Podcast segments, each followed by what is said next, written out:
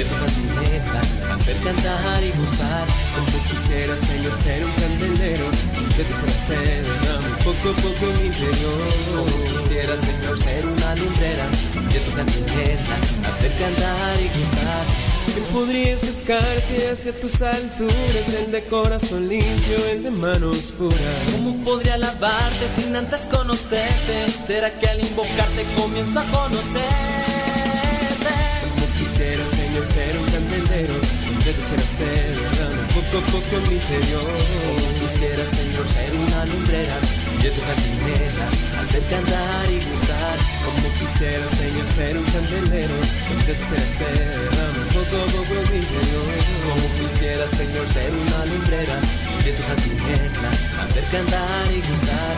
¿Quién te puede invocar si nadie te predica? ¿Cómo podré cambiar si mi vida te evita? Señor que te busque, a Señor que te invoque, a Señor que lo haga, creyendo en ti.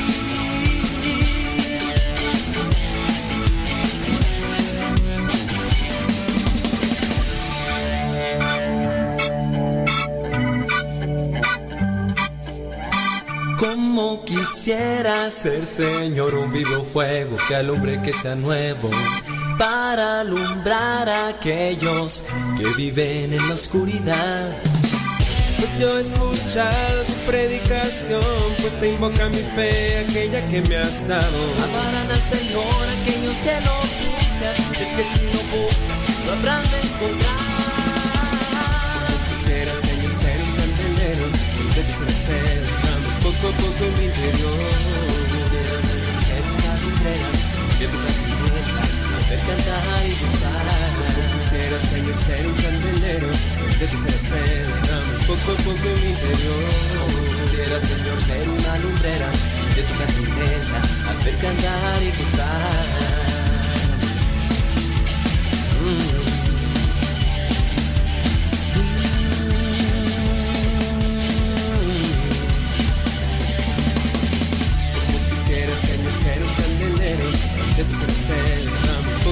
Poco a poco en mi interior.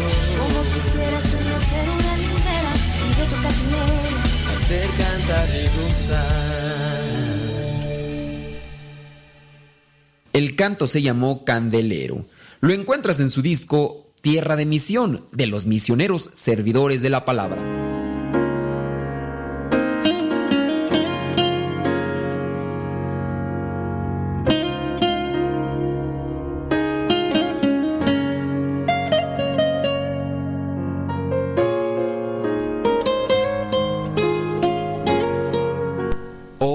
Jesús. Este canto lo encuentras en el disco Presencia de Dios, oh buen Jesús. Sabes cuánto necesito tu calor. Sabes cuánta falta me hace, llena mi corazón.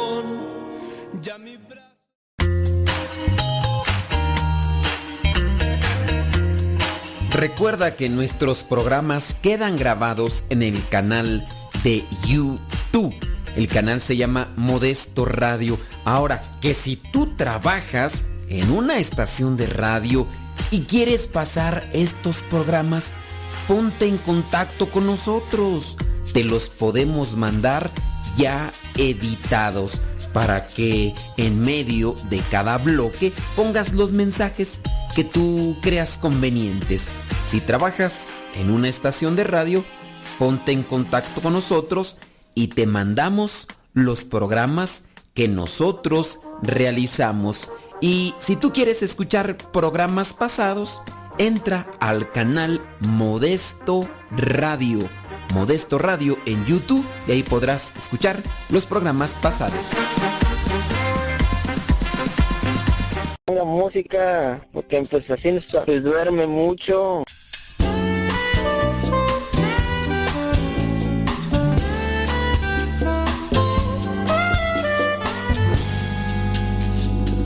Una carta de mi Dios me trae cada amanecer, promesas ya cumplidas, con proyectos por hacer, con esperanza, con vida intensa, su protección segura y su mirada tan tierna.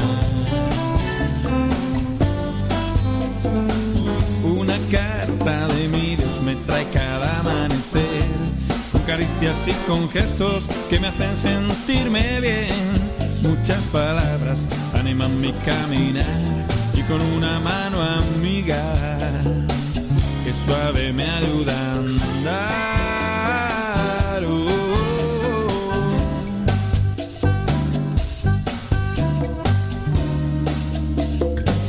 Una carta de mi Dios me trae cada amanecer, fotos de mis hermanos, de cómo los puedo ver, de corazón los querré y alguno que aún no es cercano, poco a poco acercaré.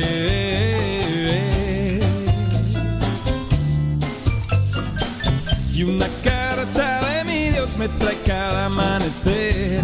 La confianza en estos días con muy poco que perder. Con fuentes de balde, con leche y con miel. Si no encuentras hoy tu carta, la perdiste sin querer.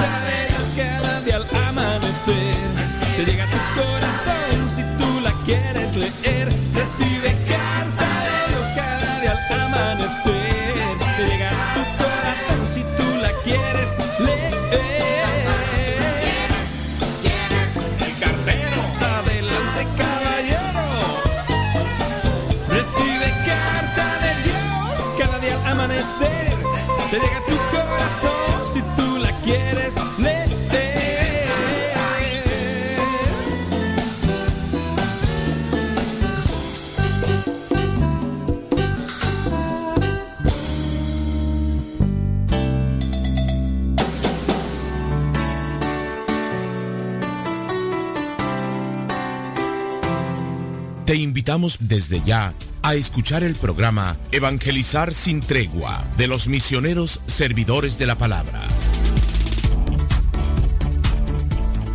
¿Y qué quieres que te diga? Pues que Dios te bendiga. Mientras el tiempo pasa y recibimos tus preguntas, si es que tienes preguntas o dudas sobre la fe, tú ya sabes que nosotros aquí compartimos algunos testimonios que también ayuden y no solamente los compartimos así como tal, sino que también buscamos una reflexión. Y a ver, me está llegando rápidamente una pregunta y ahorita vamos a, bueno, de una vez la respondemos la pregunta. Y ya ustedes van haciéndolas. Dice, esta es mi pregunta, si me puede responder se lo agradecería mucho. Tengo un amigo que se separó de su esposa hace tres años y me preguntó de cómo le haría para anular su matrimonio por la iglesia. De antemano, muchas gracias. Bueno, no se puede anular el matrimonio por la iglesia. No hay, no hay forma. O sea, si te casas por la iglesia, pues te casas, ¿no? Y ya no hay. Ahora que a lo mejor tú dices, bueno, pues se casó por la iglesia, pero quiere buscar saber si ese matrimonio fue válido o no, porque si, no, si, si fue inválido desde su inicio, pues sabes muy bien que, pues no. O sea, si fue inválido desde su inicio, es inválido todavía. O puede ser que se haya ya recuperado, porque hay algunos que inician inválidos y con el tiempo, inválidos en el sentido no de, de que sean inválidos de porque traen silla así o muletas o no, sino más bien de que no, que no, no fueron concretados no fueron concretados. Cuando tú vas a una escuela, te piden requisitos, tú tienes que cumplir con los requisitos. Si no cumples con los requisitos, puede ser que aunque tú tengas, si tú quieres el traje o como el uniforme, si tú tienes el uniforme, si tú tienes que, ya incluso los libros, tú tienes, ¿qué más? Mm, libros, uniforme, tienes pues todo. Pero si no completaste tus requisitos para la admisión, el uniforme no te hace que, que seas un estudiante de ese, de ese lugar, de esa universidad. Las libretas o los libros no te hacen que seas un estudiante de un universitario. Así igual también en la iglesia puede ser que tú te hayas casado, así, bueno, más bien que hayas estado en la misa, que te hayan dado las arras, que te hayan dado el lazo, pero si tú mentiste, si tú mentiste, desde lo que fue los requisitos que te pedían, pues de igual manera no, no vas a no vas a ser parte de, de la universidad y. Y así también en la iglesia. Si hay muchos que mienten porque buscan solamente el sacramento como una cuestión, mm, pues tú quieres hasta nada más como una cuestión social. Entonces, no es que busques anularlo. Algunos van al tribunal eclesiástico, que ahí tú también puedes ir. Tribunal eclesiástico y ya les dices que investiguen para ver si tu matrimonio fue válido desde su inicio. Y ya te van a pedir ahí lo que son algunos datos, van a hacer una investigación, van a pedir testigos. Y si se comprueba que no cumpliste con los requisitos, pues aunque incluso en la misa haya estado el obispo, pues ese matrimonio no es válido. Por ejemplo, uno de los requisitos fundamentales que son pedidos y que se les pregunta es, ¿ustedes vienen aquí libremente? ¿Nadie los está forzando? ¿Nadie los está obligando? ¿Así vienen ustedes libremente?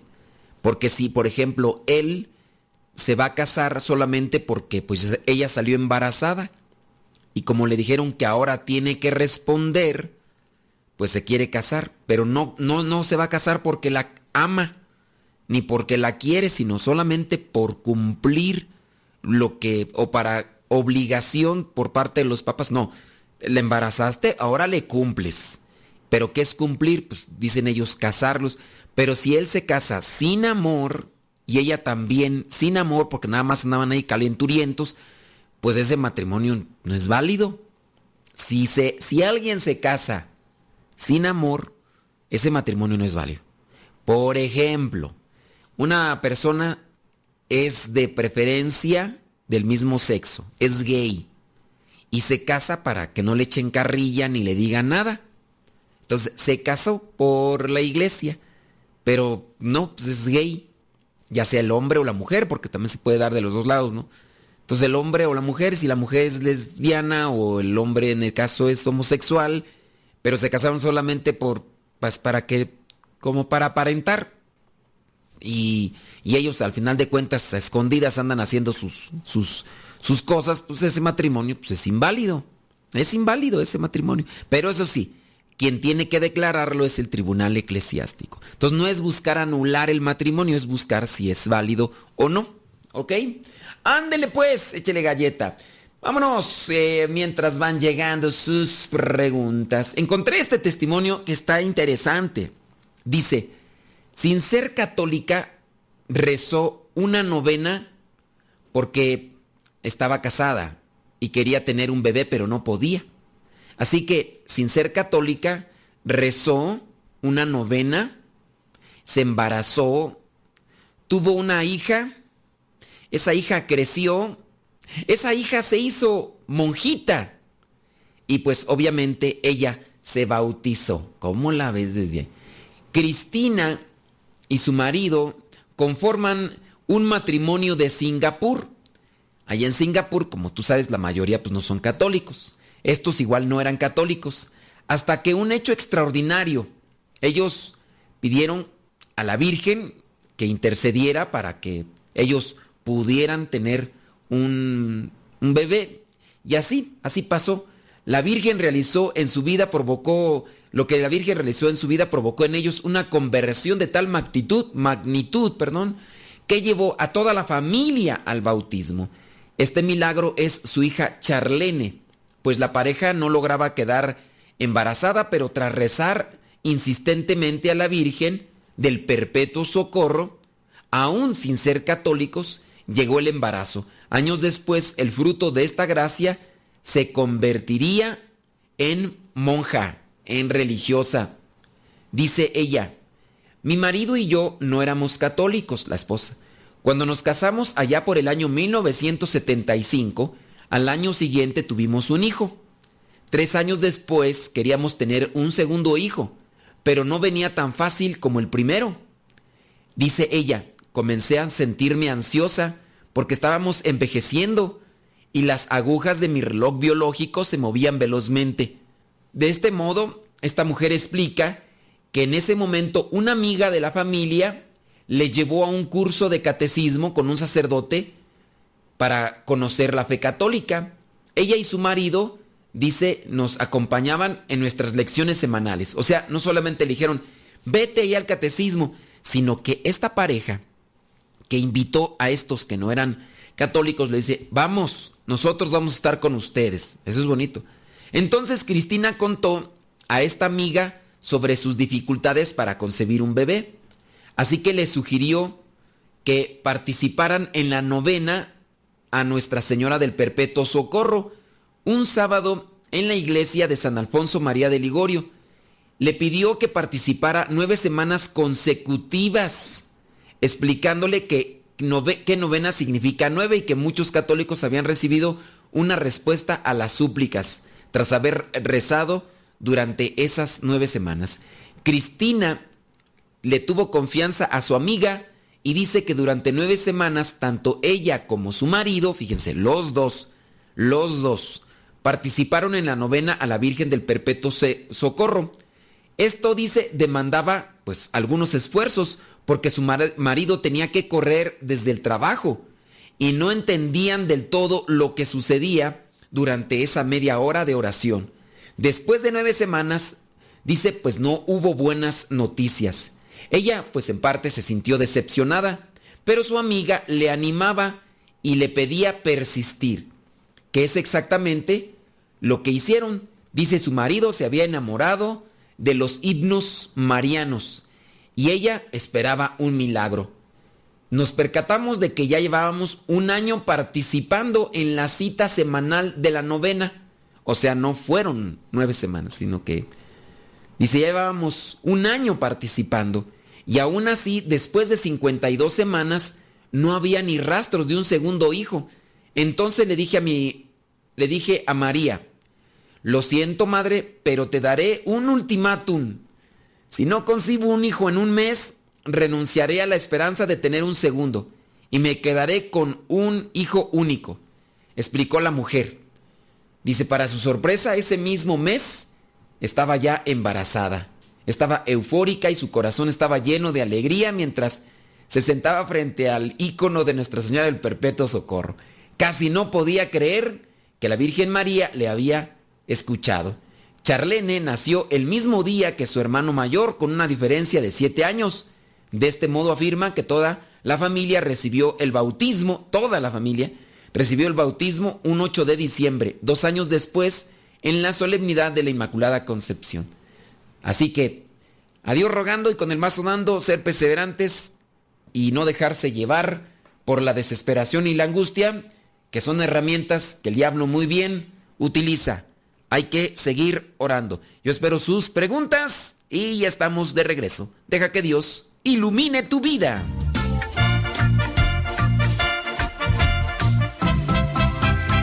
No se vayan. Ya regresamos con el programa Evangelizar sin tregua.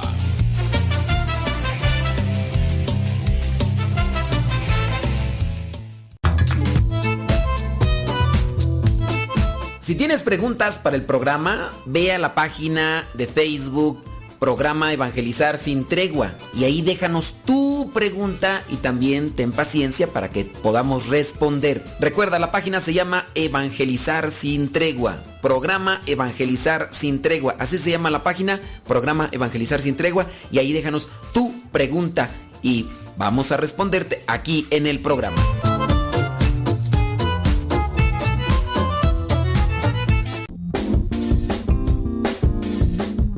Eh, me estoy reportando desde Escondido, California. Soy Miguel López. Siempre lo escucho, Padre. Nos ha ayudado mucho en, nuestra vida espiritual, cómo crecer.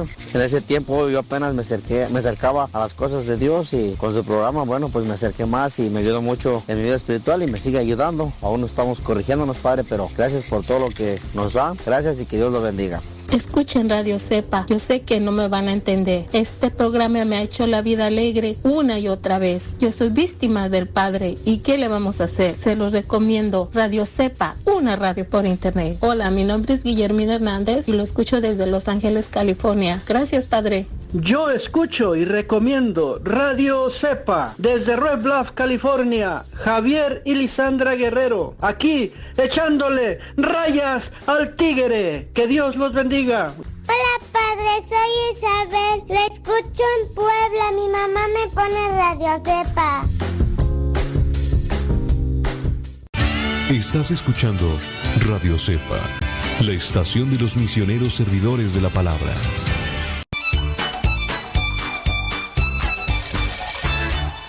Estás escuchando Radio Cepa, la estación de los misioneros servidores de la palabra.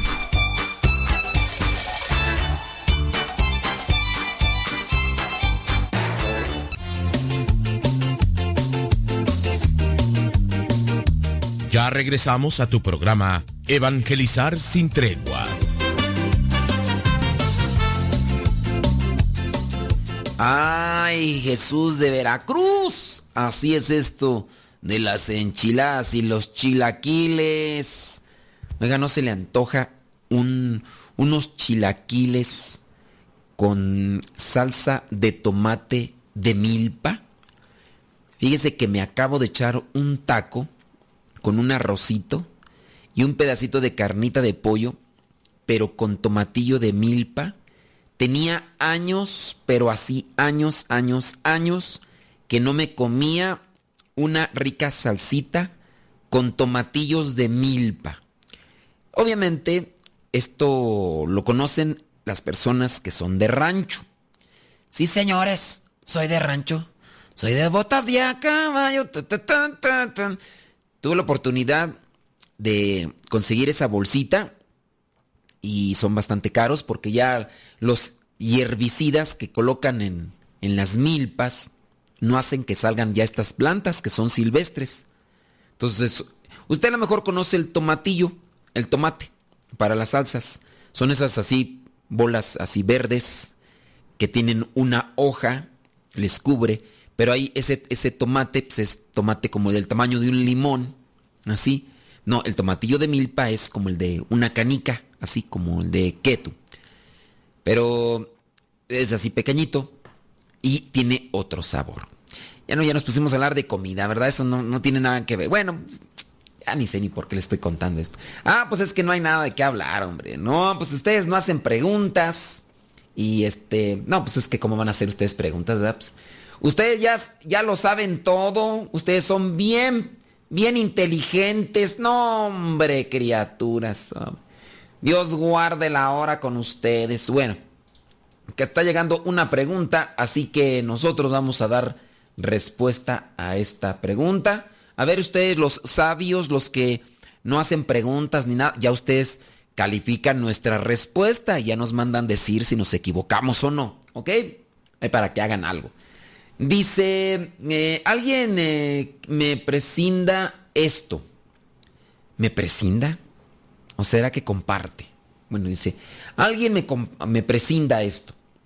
Que soñó a un hermano y en el sueño él le decía esto.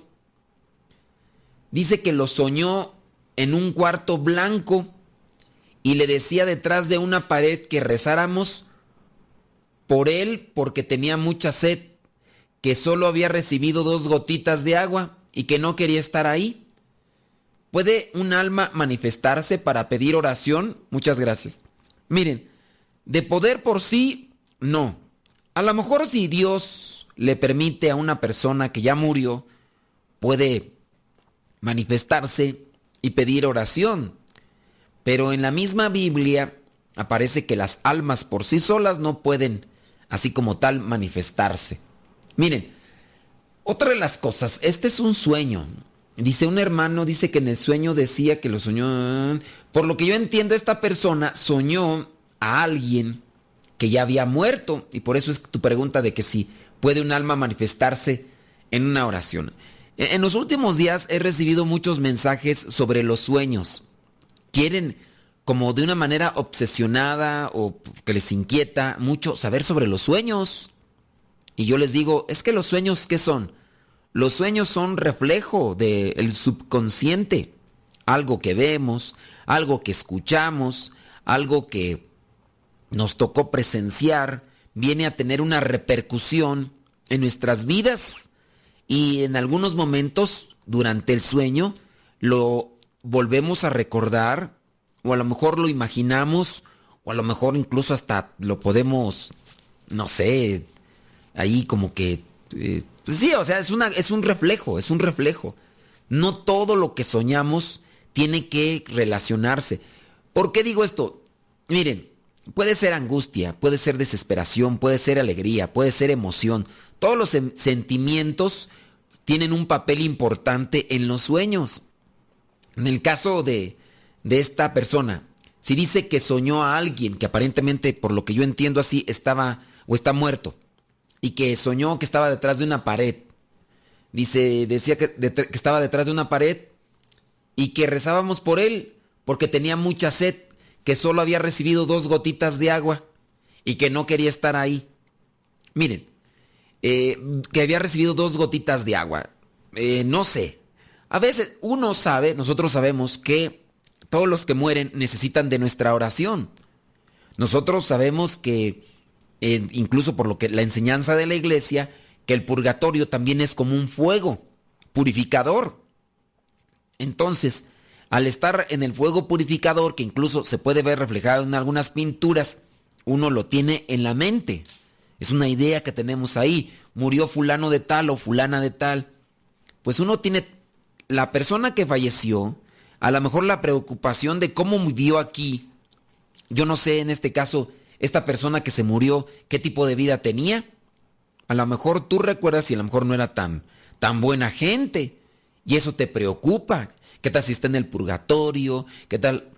Y todos estos elementos pueden hacer un tipo de licuado mental eh, o fascinante o de imaginación y tú puedes soñar eso.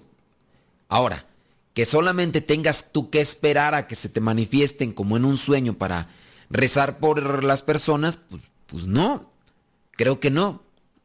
Ahora, que, que fuera verdad, que se está manifestando, ¿a ti te preocupa más querer saber si es verdad o no es verdad y no te preocupa rezar? A eso en mi rancho le llaman curiosidad, le llaman chisme. A ti, si, si tú quieres saber si es verdad y para andarlo divulgando y decirlo a la gente que se te apareció y que te dijo en vez de que te pongas a rezar. O sea, no lo veo pues coherente, no lo veo lógico. Yo pienso que lo recomendable sería en este caso que, lejos de querer saber si es verdad o no es verdad, te deberías de poner a rezar por el alma del difunto y no andar queriendo ahí indagar o si es verdad o no es verdad. Y eso pues le llaman en mi rancho, chisme. No seas chismoso y mejor ponte a orar por esa persona que falleció y tú pórtate bien para que pues quedes mejor antes de partir porque tú vas a partir igual que yo. ¿Cuándo? No lo sé, pero que nos va a tocar colgar los tenis, de eso sí estoy seguro. Vámonos, eh, ya llegó otra pregunta. Dice, ¿me podría decir qué postura tiene la iglesia sobre la biodecodificación. ¿Está bien que un católico crea en eso? Pues no sé qué sea biodecodificación. Deja meterme al google. Porque no sé qué será esa cosa. Biodecodificación. Nombres jaladitos, ¿no? Que de repente ahí, a ver aquí qué aparece. Aquí aparece otra cosa, dice biodescodificación. ¿Será biodescodificación? Dice biodescodificación. La biodescodificación, también conocida como descodificación biológica o biología total, se puede resumir en, en que es la subida de la apuesta de las delirantes tesis. ¿De qué es tú? ¿A quién sabe qué? A ver. Aquí estoy mirando una cosa. Hay muchas cosas ya hay de la biodescodificación. Dice, si no quieres caldo, tomas dos tazas. Tras el horror de la nueva medicina germánica, este artículo trata de la biodescodificación, también conocida se puede resumir en que es la, en que es la subida de la apuesta de la realidad eh, mediante la que se propone que ya no es solo el cáncer, sino todas las enfermedades las que están causadas por un conflicto emocional no resuelto. Esta... ¿Quién sabe qué tanta cosa aquí? Dice, me gustaría, dice... Como fuere, ojalá se hubiera quedado con la cosa en dos tazas. ¿Quién sabe qué cosa será, Pito? Déjame buscar algo más resumido porque... Pues eso no me dice nada. Mm, mira, yo pienso que es una jalada aquí, ¿no? ¿Cómo ayuda la desconexión del árbol genealógico? ¿Y para qué sirve? Mm, consiste en el arte de acompañar cualquier persona. A ver, aquí, aquí parece algo más concreto y... Hay tanta pseudociencia, ¿verdad? Que aparece. La biodescodificación consiste en el arte de acompañar a cualquier persona a conseguir las emociones ocultas que asocian al sistema de una enfermedad para lograr descodificarla y con ello conseguir tener al alcance su corazón, liberando las emociones tras el inconsciente y así poder trascender en su evolución, siendo una terapia iniciada por fulano tal. No, pues ya, ya con eso. También conocida como bioneuroemoción, es una propuesta curativa completamente natural, de mucha novedad original. Bueno, es pseudociencia son propuestas que empiezan ahí con esto de las emociones y todo el rollo, sin necesidad de tienes este cáncer o tienes diabetes, solamente con las puras emociones te vas a curar y ya desde ahí yo lo veo falso. ¿eh? Dice, con cada una de las técnicas eh, se puede disminuir el estrés, las alergias. Miren, no dudo que algunas técnicas de relajación y de las control de las emociones ayuden, porque un 85% de las enfermedades son psicosomáticas. Pero también quererlo curar todo es una mentira. Tenemos que hacer pausa. Deja que Dios ilumine tu vida.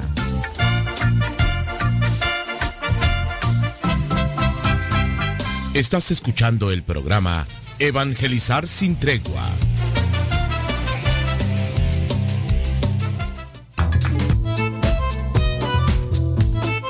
Si tienes preguntas para el programa, ve a la página de Facebook Programa Evangelizar sin tregua y ahí déjanos tu pregunta y también ten paciencia para que podamos responder. Recuerda, la página se llama Evangelizar sin tregua. Programa Evangelizar sin tregua. Así se llama la página, Programa Evangelizar sin tregua y ahí déjanos tu pregunta y vamos a responderte aquí en el programa.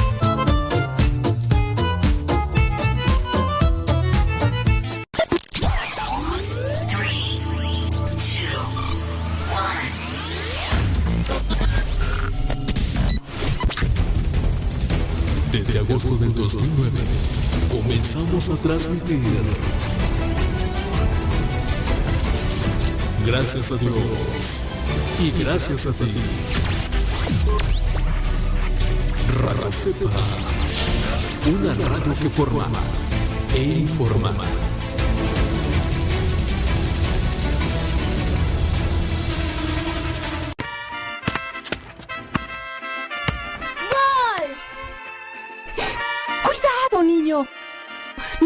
En la azotea que no sabes que te puedes caer. Hermana, no lo regañes. Mejor cierra con seguro la puerta o coloca barreras de protección en sitios altos para que no se caiga. Es muy fácil prevenir caídas. La prevención es vital.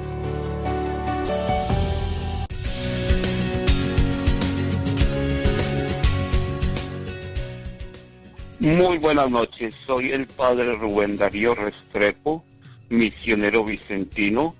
En la actualidad me encuentro trabajando como pastor o párroco en Missouri, en Aurora y en Verona. Me encuentro trabajando con la comunidad latina, con los campesinos. El mensaje es, quiero dar gracias a Dios por pertenecer a esta hermosa comunidad y también invitar a toda la comunidad a que siga el testimonio de San Vicente de servir y ayudar a los demás, en especial a necesitados. Todos tenemos personas necesitadas alrededor de nosotros, en nuestra familia, en nuestras comunidades parroquiales. Compartamos lo poco o lo mucho que tengamos con los demás. No solamente el dinero, sino nuestro tiempo, nuestra compañía y nuestra amistad. Que Dios me los bendiga a todos y pido oraciones y oro por todos. Soy el Padre Rubén Restrepo, misionero vicentino. ¿Cómo están? Mi nombre es Lidia Delgado. Yo les llamo desde el estado más pequeño de Estados Unidos, el estado de Rhode Island, que está al nor, noreste. También quisiera felicitar a la emisora Radio Cepa y a todos los hermanos servidores de la palabra de Dios por tan hermosa labor que están realizando, esa labor de evangelización. Que Dios nos bendiga y recuerden que desde Rhode Island siempre estamos orando por ustedes. Mi nombre es Mario Sánchez y estoy hablando de Phoenix, Arizona. Ya regresamos a tu programa Evangelizar sin tregua. Bueno, bueno, ya estamos de regreso. Como no hay preguntas, así como tal, pues vámonos con los testimonios. Ha sido el hombre más deseado de Italia. ¡Vámonos! Hijo de una familia aristocrática y de las más poderosas de la industria textil allá en Italia. Abría las portadas de la prensa rosa por sus romances y sus noviazgos con personalidades como Naomi Campbell y por sus exitosos negocios. Se trata de Mateo Marzotto, que durante mucho tiempo dirigió la firma Valentino y ahora sigue embarcado en el mundo de la moda. Pero algo pasó en su vida. Ya no es el mismo en su el mismo como en su juventud. Lo tenía todo. Le sobraba el billuyo. Tenía muchas casas, automóviles, amigos y obviamente mujeres. Pero sabes, a pesar de que tenía quizá muchas cosas que a lo mejor tú deseas, él no era feliz. Y solo adentrándose a la fe, ha hallado esa felicidad que tanto anhelaba. Resulta que se da un cambio y este cambio en su vida se produjo tras realizar una serie de peregrinaciones marianas a los lugares pues, más icónicos, entre ellos a Nuestra Señora de Lourdes, Nuestra Señora de, Loreto y hasta que fue a Meyugori, o no sé cómo se pronuncia, Meyugorje, o cómo se pronuncia. Viaje tras el cual su vida, dice, dio un giro de 180 grados. Ándele pues. Mateo Marzotto, que titulaba ahí una, una, portada, dice, titulaba un reportaje en Vanity Fair que se hacía eco de la conversión de este empresario. Él mismo explicaba en esa publicación del Vanity Fair que hay años de los que casi no recuerda, dice, en los que tuvo mucho trabajo y corría de un lado para otro. Sentía que le faltaba algo y ese algo era, pues, a lo que muchos les hace falta. Ese algo que le llenó la vida era una vida espiritual. Empezó a acercarse a la religión y a partir de que comenzó a acercarse a la religión, su vida cambió Dice, a veces es necesario detenerse para poder seguir adelante. Dice, y eso fue lo que yo hice. ¿Cuántas personas, verdad, tienen que tocar fondo o en su caso tienen que encontrar estas situaciones para, para poder descubrir lo mejor en la vida y no pensar que solamente lo material? Dice, el cambio que se dio en este señor italiano el de Marzotto, no ha sido un retorno genérico a la espiritualidad para aliviar el estrés que tan de moda está y que alimenta las filas de la nueva era, como lo que se mencionaba antes de esa pregunta que nos hacían. La de este italiano ha sido una adhesión a un catolicismo que es del tipo ortodoxo y que floreció tras un viaje a Meyugore. Mateo Marzotto acude ahora a misa regularmente. Tanto así que incluso tiene un director espiritual. Él acude a los sacramentos, asiduamente. Dice que todos los días lee la vida de los santos que la iglesia propone. Él lee la vida de los santos, no como otros que nada más se dedican a ver qué santo es para ver si es día de hacer fiesta o no. Él lee la vida de los santos, como es la propuesta de la iglesia para que nosotros, a nosotros nos ayuden la vida de los santos, no que nada más hay, ay, pues hoy es día de santo, es sangoloteo. Hoy día de sangoloteo, me voy a ir a una sangoloteada porque hoy es día de sangoloteo. Y pues, ¿qué es eso? ¿Qué es eso? Nada más para hacer pachanga. Hay mucho cristiano católico, ¿verdad? Sí. Fiestero que nada más busca así las, los 15 años y que las 3 años y que las bodas y demás, solamente para hacer pachanga y demás. Y le hablas de los santos y a veces les compartes media cuartilla y tan ahí de quejosos gruñones, remilgosos. Y ay, es mucho, es un libro, es cuál libro, no seas exagerado, hombre. Ponte a leer la vida de los santos para que tengas una reflexión de vida con respecto a lo que hicieron y que tú también lo puedes aplicar. Bueno, pues en este Mateo Marsoto, él dice todos los días, lee la vida de los santos. Y acude, dice, también a retiros espirituales eh, allá en, Italia. Así que va a retiros espirituales, acude a los sacramentos asiduamente, su misa casi diario, eh, tiene un director espiritual, que eso, es fenomenal, eso es buscar una, tener una condición espiritual fuerte y así se alcanza. ¿eh? No creas que nada más así porque si no.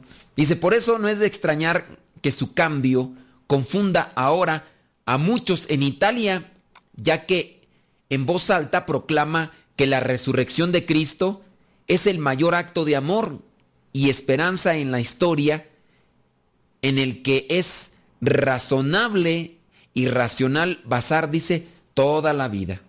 Dice, este cambio en su vida no ha sido siempre bien entendido en el mundo de la alta burguesía en el que siempre se ha movido desde que nació, pues sus padres nunca le educaron en la fe, ni fueron el mejor ejemplo de la familia unida, pues pronto su madre modelo se divorció de su padre, un conocido conde, y pues así las cosas.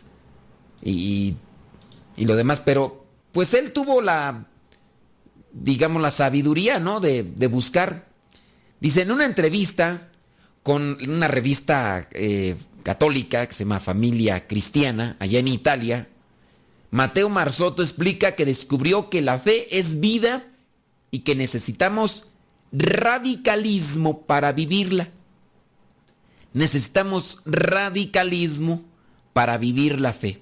Esa palabra que necesitamos apegarla porque lamentablemente, tristemente, nosotros muchas veces vamos viviendo un cristianismo católico a nuestra medida, a nuestros gustos y nosotros pensamos que así la vida va a ser mejor.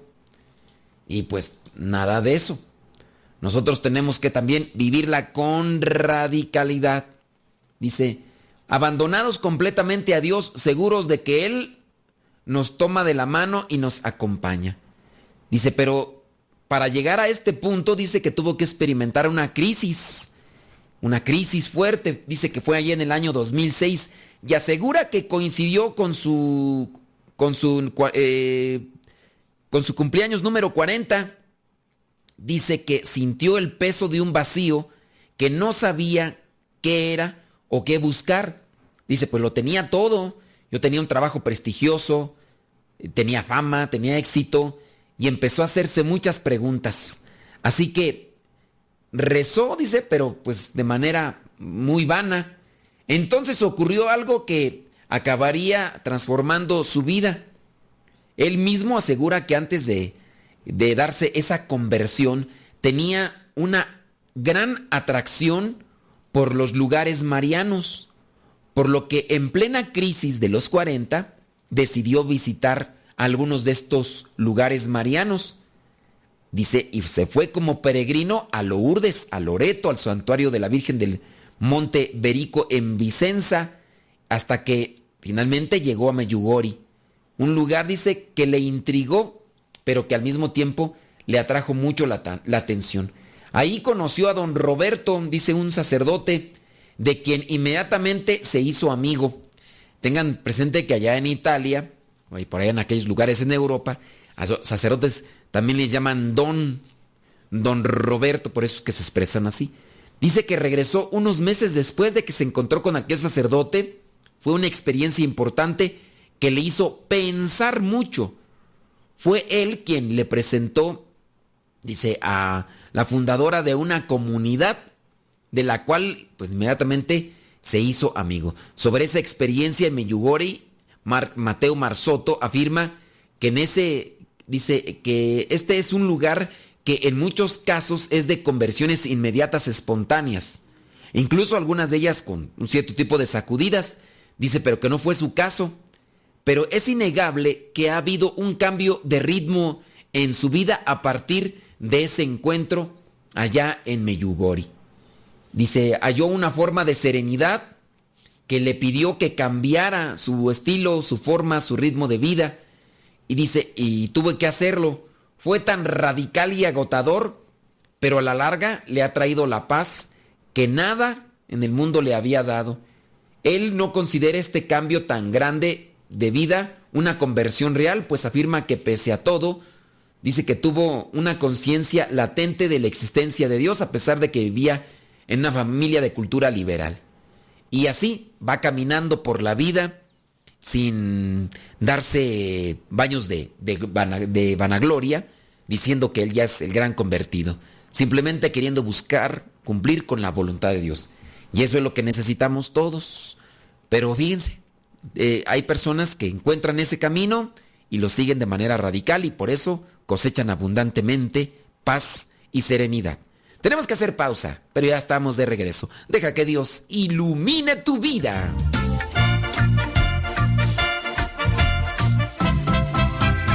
No se vayan. Ya regresamos con el programa Evangelizar sin tregua.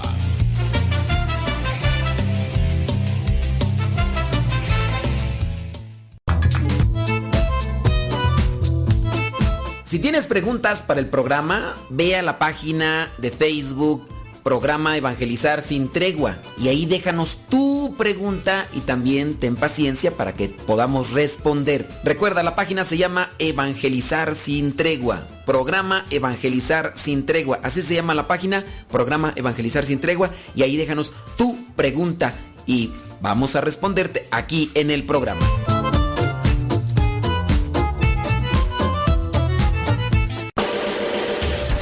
Escuchas Radio Cepa.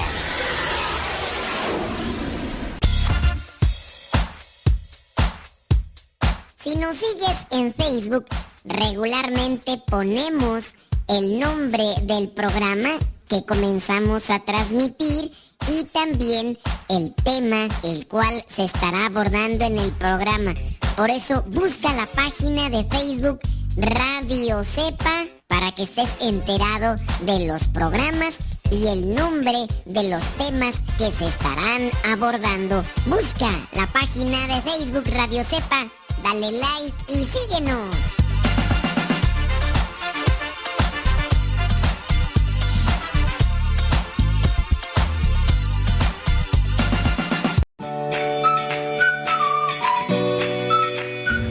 Hola padre, buenas tardes. Habla José Medina de Providence, Rhode Island. Yo lo escucho aproximadamente hace cinco años, por recomendación de mi hermano. Y realmente hemos aprendido bastante, hemos conocido mucho más de nuestra fe. Nos ha servido de mucha bendición para nosotros, para nuestra vida, para los demás.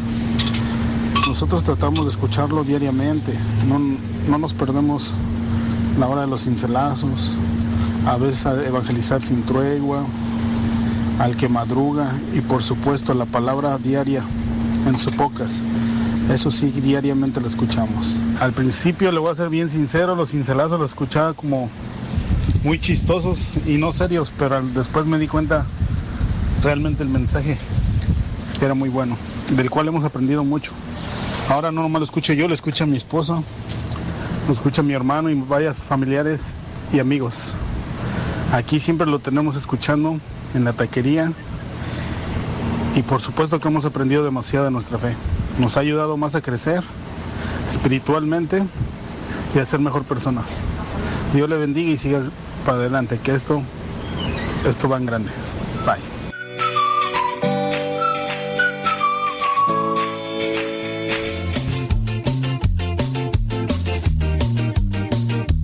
Ya regresamos a tu programa Evangelizar sin tregua. Bueno, pues ya se armó, ya se armó la, la prueba, así que vamos a ver. Comienza desde ahorita la prueba.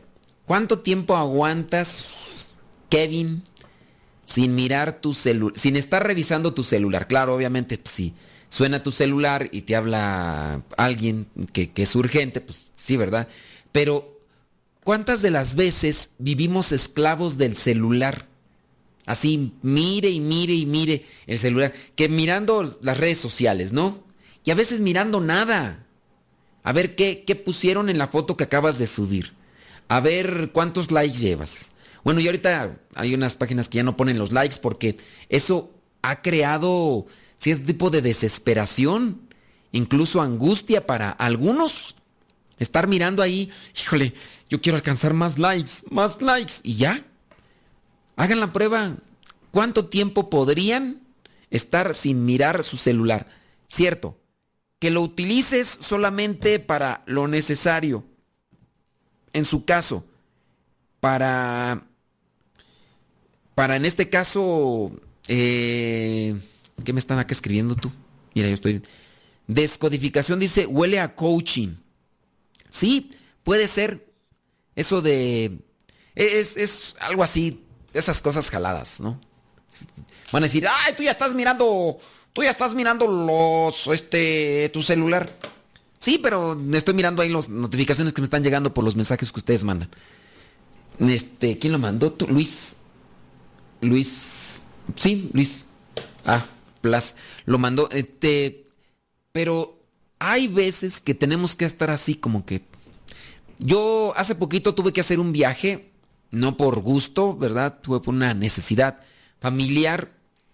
Iba yo ahí viajando en el autobús, acá en México, se los he dicho varias veces, son diferentes los autobuses, incluso a Estados Unidos. Estados Unidos muy de primer mundo, muy de primer nivel y mugres autobuses pichurrientos que tienen de las líneas esas que les, que les, que son las más famosas.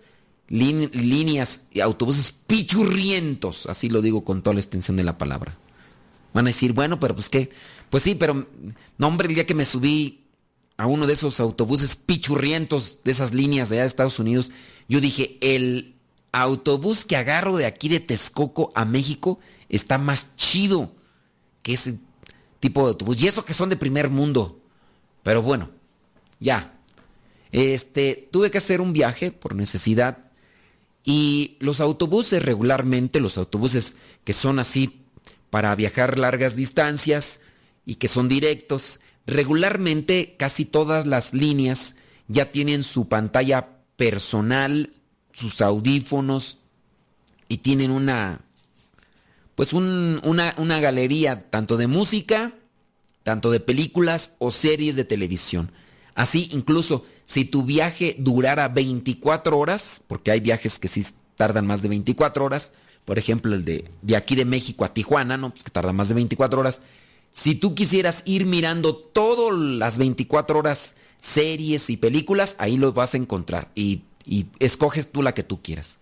Pues bien, yo hice ese viaje y ahí estaban las películas. Al iniciar el viaje hice mi oración y todo.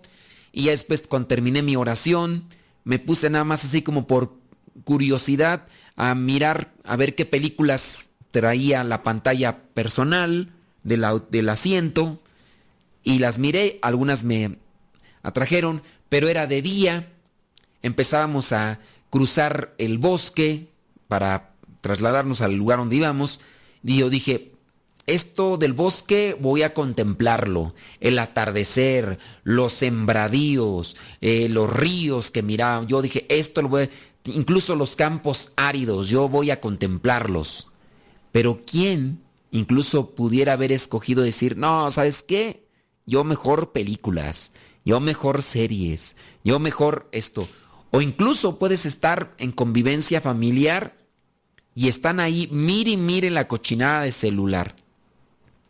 No recuerdo con quién fue la que, que llegué, tú que estaban ahí, una familia, ¿en dónde fue? ¿En dónde fue? Ah, sí, llegué aquí, a la capilla. Estaban ahí los del grupo, el grupo de aquí de la iglesia, y estaban ahí los muchachos, el grupo juvenil. No, hombre, todos estaban bien trenzados en su cochinada de celular, mirando cada quien lo que ellos querían.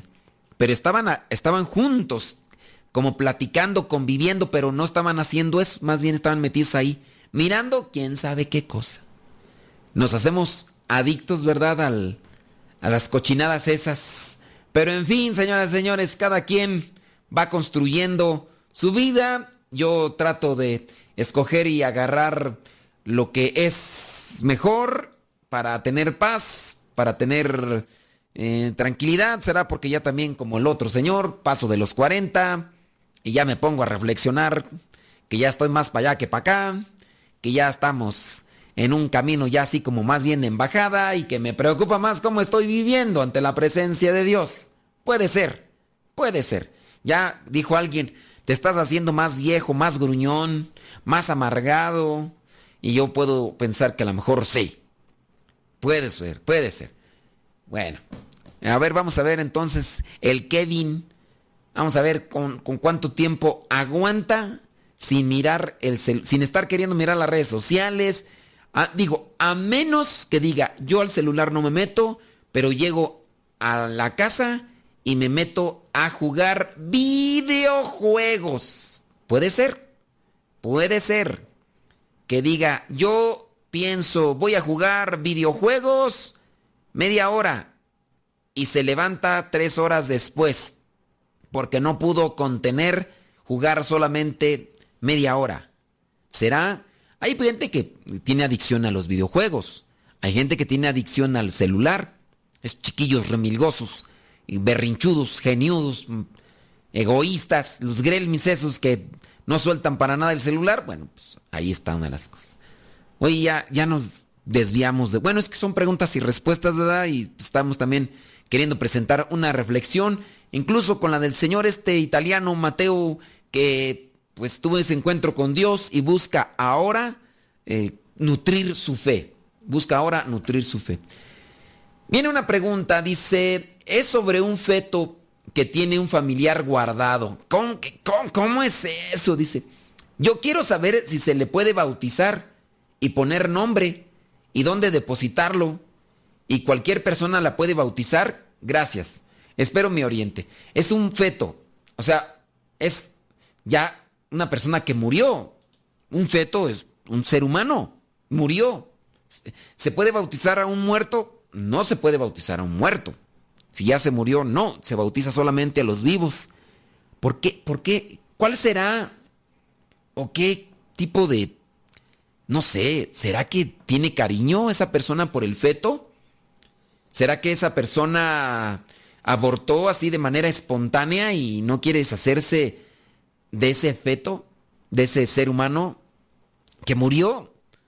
Pero, oye, ¿tú harías eso de tener a un familiar ahí eh, en tu casa, eh, guardado y para mirarlo y, y, platicar con él? Digo, no lo sé, yo recientemente acabo de estar en un funeral y pues yo digo, ya unas veces cuando uno ya le toca mirar al difunto, ya uno lo ve y pues, y listo, pero ¿qué, ¿qué, tendrá en la cabeza esta persona que quiere tener este feto ahí en su casa? Pues, pero bueno, ¿dónde se puede poner? Pues hay que buscar un cementerio.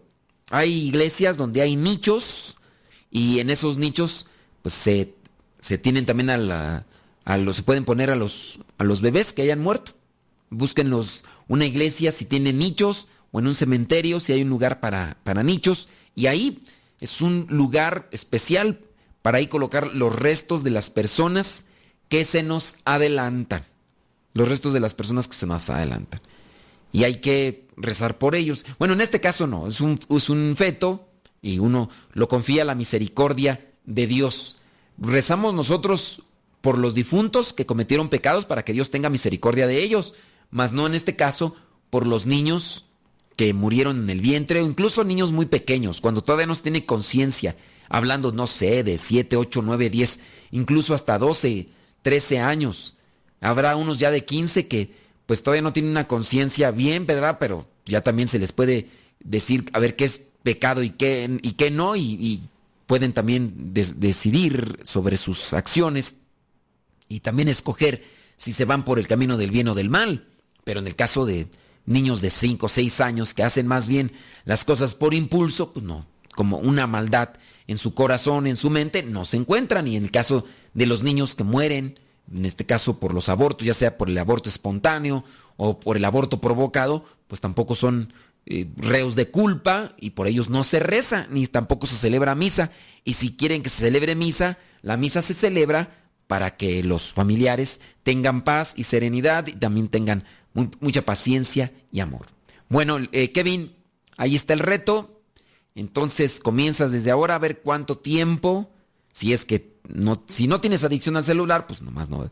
Pero ahí también el reto se los dejamos a ustedes que nos están ahí escuchando cuánto tiempo aguantan sin estar revise y revise su celular. Nos tenemos que despedir, nos escuchamos en la próxima. Se despide su servidor y amigo, el padre Modesto Lule, de los misioneros servidores de la palabra. Vamos a ver cuánto tiempo tarda sin mirar su celular Nayi. Ándele pues, hasta la próxima.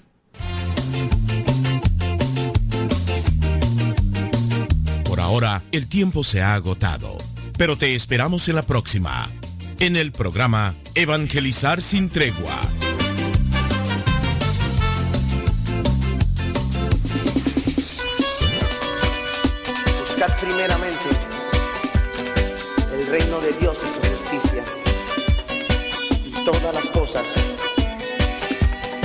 Serán añadidas. Era un hombre rico que cumplía las leyes